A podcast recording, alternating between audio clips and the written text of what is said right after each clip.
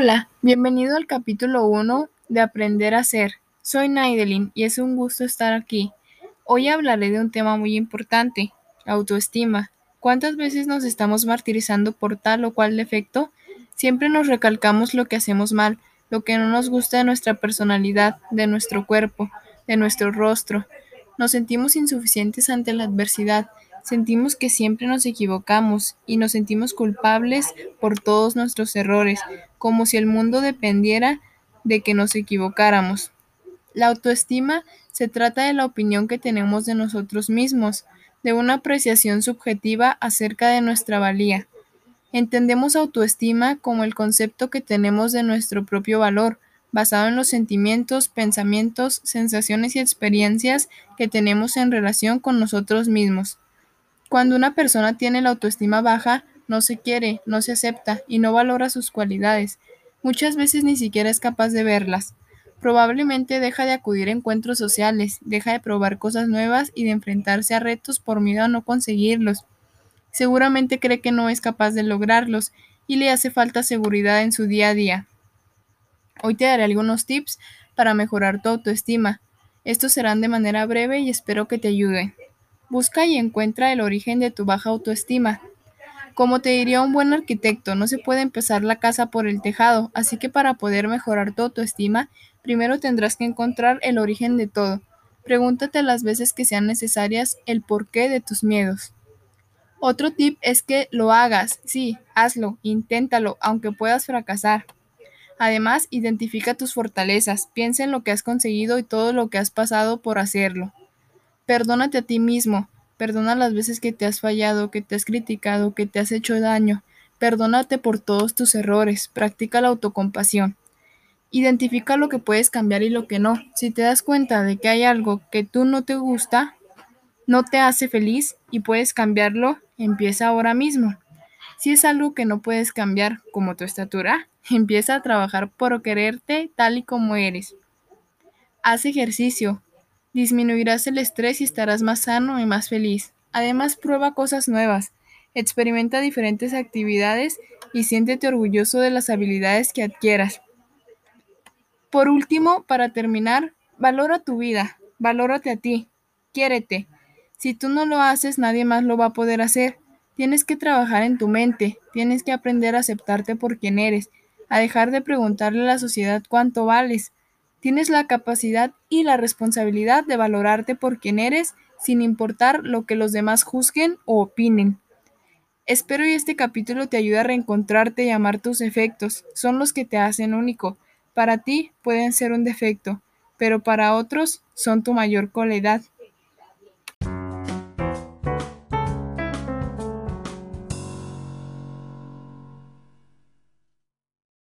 Hola, bienvenido al episodio 2 de Aprender a Ser. En esta ocasión hablaremos de los sentimientos. Sí, de los sentimientos. ¿Qué son y para qué sirven? Los sentimientos tienen un componente racional, una asociación neuronal que identifica emociones y estados de ánimo y coloca un nombre. Por ejemplo, el sentimiento de amor es la racionalización de varias emociones y estados de ánimo. El sentimiento también perdura más que la emoción, dado que el lenguaje de los sentimientos está más desarrollado y tenemos la facilidad para describirlo. Las personas a lo largo de nuestra vida experimentamos infinitos sentimientos que tienden a manifestarse en las polaridades de sentimientos positivos o sentimientos negativos. Los sentimientos nos hacen humanos, nos hacen personas, y por ello comprender su significado y los tipos de sentimientos que podemos experimentar nos ayudará a comprendernos mejor a nosotros mismos y a establecer relaciones más próximas y saludables. Te voy a mencionar algunos para que sepas identificarlos. La felicidad. La felicidad es una emoción primaria que se entiende como un sentimiento de satisfacción absoluta, que nace a partir de otra emoción y nos hace valorar el entorno que nos rodea de una forma positiva. La euforia. La euforia es la máxima expresión de alegría que conlleva un aumento de nuestra energía y nos hace contemplar la vida de un modo mucho más positivo. La esperanza. Esta es tener fe en alcanzar aquello que uno anhela. La pasión es el sentimiento que está íntimamente relacionado con el amor y tiende a aparecer en la esfera sexual. La satisfacción es el sentimiento que se produce tras la realización de algo bien hecho, que estimula la confianza y seguridad sobre nosotros mismos. Así como hay sentimientos positivos, también hay muchos sentimientos negativos. Algunos de ellos son el enfado, la ira, el miedo, la tristeza, la culpa, el estrés, la frustración, la indignación, la vergüenza y la vulnerabilidad. Sentir sentimientos es algo muy normal y es algo que uno puede disfrutar, pero también hay que aprender a controlarlos, ya que los sentimientos negativos son los que nos causan daño. Espero hayas disfrutado este episodio y que haya sido de tu agrado. Si gustas, puedes continuar con los siguientes episodios.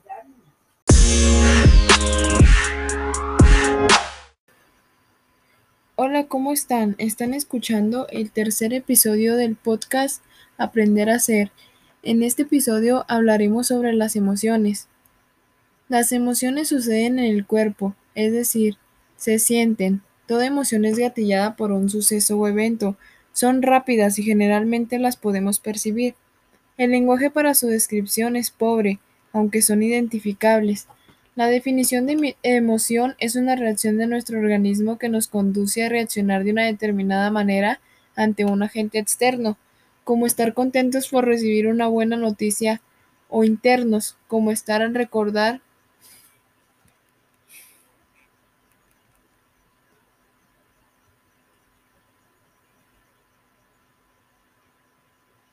Hola, ¿cómo están?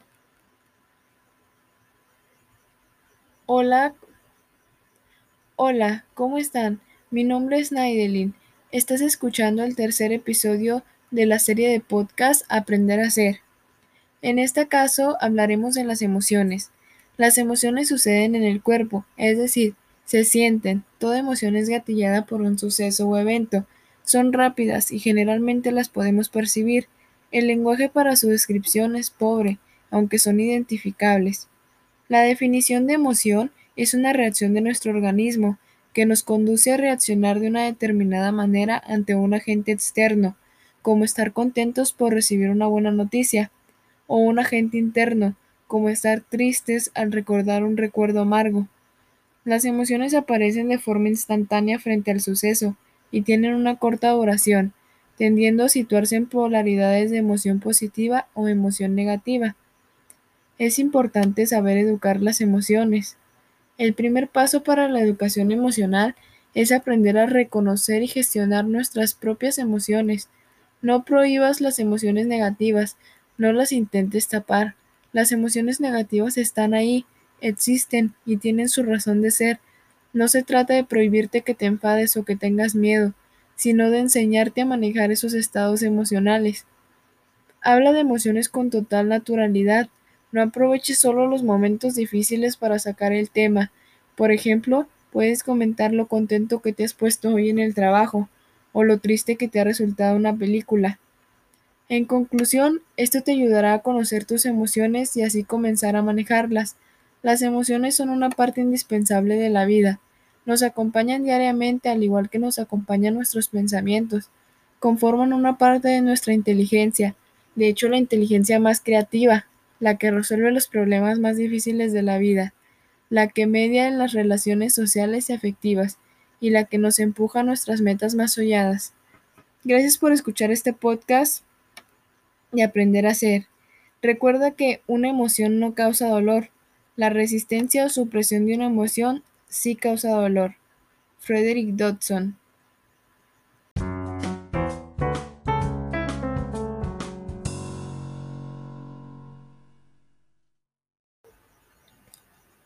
Hola, bienvenido al cuarto episodio de la serie del podcast Aprender a Ser. El tema del que hablaremos es la motivación. Esta se refiere a las tendencias emocionales que guían o facilitan el cumplimiento de las metas establecidas. Parte de la capacidad de motivarse uno mismo. Los verdaderos buenos resultados requieren cualidades como perseverancia, disfrutar aprender, tener confianza en uno mismo y ser capaz de sobreponerse a las derrotas. La motivación es un impulso interno que dirige la acción hacia un fin, subyace la acción e impulsa y guía esta acción. Sin motivación no hay acción. La motivación es muy importante porque nos lleva a buscar activamente los recursos para garantizar nuestra subsistencia. No estamos motivados por aprenderle todo, esa es la verdad. Puede que no nos motive el temario de la universidad, pero desde luego hay cosas que motivan nuestro aprendizaje. La motivación es el impulso que nos lleva a actuar y a conseguir lo que nos proponemos. Esta juega un papel fundamental en nuestro aprendizaje. Según un estudio, la motivación influye más en nuestro desempeño en matemáticas que nuestro cociente intelectual. ¿Por qué es tan importante mantenerte motivado para aprender? Bueno, es que la motivación incrementa el esfuerzo y su persistencia en las tareas. La motivación también aumenta la iniciativa que tenemos para hacer las cosas, nuestras responsabilidades, nuestras tareas, nuestros exámenes, además de que mejora las habilidades del procesamiento cognitivo y mejora el desempeño en general.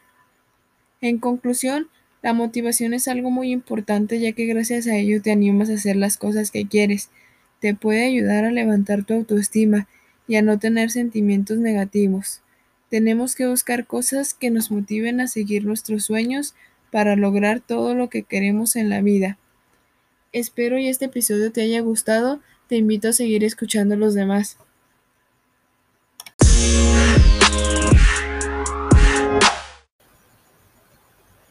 Hola, soy Naidelin y te doy la bienvenida al último episodio de la serie Aprender a ser. En este último episodio hablaremos sobre la inteligencia emocional, algo bastante importante. Esta está orientada a desarrollar aspectos que van más allá del intelecto, centrados en la toma de conciencia y la expresión de las propias emociones, así como en la detección del estado de ánimo y de los sentimientos de los demás, la capacidad para desarrollar una actitud empática, es decir, ponerse en el lugar de los otros. La inteligencia emocional es la capacidad de percibir, expresar, comprender y gestionar las emociones, y es importante porque cuanto más comprendamos estos aspectos de nosotros mismos, mejor será nuestra salud mental y nuestro desarrollo social. Puede que tú creas ser una de esas personas capaces de desarrollar estas cualidades sin tener conciencia de ello, o puede que ya sepas, o aún no, que necesitas desarrollar estas destrezas. Te voy a dar cuatro consejos para elevar tu inteligencia emocional. Número 1. Pensar en tus reacciones. Ante determinadas circunstancias, como por ejemplo una discrepancia que termina en una discusión, la inteligencia emocional puede marcar la diferencia entre distintas reacciones. La buena sería tratar de no tomárselo como algo personal, y la mala sería dejarse llevar por el enfado y terminar faltando el respeto a su interlocutor. Efectivamente, las emociones pueden contener información útil para el funcionamiento personal y social, pero a veces estas emociones también pueden abrumarnos y hacernos actuar de manera que después lamentamos. Número 2. Ver las situaciones como un desafío. Si somos capaces de reconocer las emociones negativas en nosotros mismos y de ver las situaciones difíciles como un reto, centrándonos en las emociones positivas y perseverando, lo más probable es que tengamos una alta inteligencia emocional. Número 3. Modificar tus emociones. Hay momentos en que las emociones pueden quitarnos lo mejor de nosotros mismos, pero si eres una persona emocionalmente inteligente, es probable que cuando esto suceda tengas las habilidades necesarias para controlarte. Número 4. Ponerse en el lugar del otro. Si eres capaz de extender estas habilidades más allá de tu propio funcionamiento personal, entonces ese es otro señal de que tienes altos niveles de inteligencia emocional. La inteligencia emocional puede ser particularmente importante en puestos que requieren de un intenso trabajo emocional, como la atención al cliente, un desempeño profesional en el que los trabajadores deben gestionar sus emociones y las de los clientes de acuerdo con las normas de la empresa, aunque en ocasiones un cliente decepcionado les esté gritando. Para terminar con este episodio, es importante señalar que el entrenamiento en inteligencia emocional en el puesto de trabajo es ahora algo habitual. Los entrenamientos de este tipo más efectivos se centran en la gestión y en la expresión de las emociones, las cuales están directamente vinculadas a un buen desempeño laboral y a una mejora de la comunicación con clientes y compañeros de trabajo. La inteligencia emocional es una competencia cognitiva que puede mejorar a lo largo del siglo vital. Gracias por escucharme. Este fue el último episodio de Aprender a Ser. Espero y este podcast te haya sido de mucha ayuda.